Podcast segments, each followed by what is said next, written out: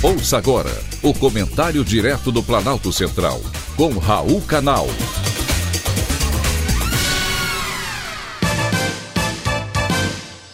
Queridos ouvintes e atentos escutantes, assuntos de hoje: anistia é para todos. Gravações reveladas pela jornalista Miriam Leitão em seu blog dão conta de que uma das vítimas de tortura durante a Revolução de 1964, Nádia Lúcia do Nascimento abortasse após sofrer castigos físicos no DOI-CODE. A revelação faz parte de 10 mil horas de gravações feitas durante os 10 anos em que as sessões do Superior Tribunal Militar foram registradas, inclusive as secretas. As audiências ocorreram entre 1975 e 1985. Agora, a oposição quer a apuração dos fatos ocorridos há quase 50 anos. Porém, uma tentativa de politizar o fato, que, como disse o vice-presidente Hamilton Mourão, é passado, faz parte da história do país.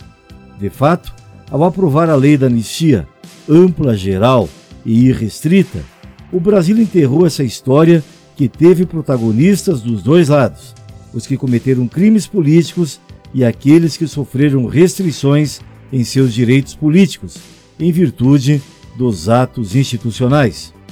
Foi concedido o perdão a todos aqueles que foram exilados, presos, torturados, como também os que executaram as prisões e torturas. Ao aceitar a anistia, os exilados foram retratados e totalmente indenizados. Agora, querem apuração de fatos que não há novidade que os tragam novamente à tona. A reparação histórica foi feita e não existem fatos novos a serem apurados, a não ser que os indenizados estejam dispostos a devolver o que a eles foi pago para começar do zero. A lei de anistia foi resultado da mobilização de parte da sociedade, que permitiu o retorno dos exilados, a liberação dos presos políticos e o perdão àqueles que participaram das perseguições políticas e das torturas. Afinal, a lei da anistia foi ampla, geral e irrestrita. Foi um privilégio ter conversado com você.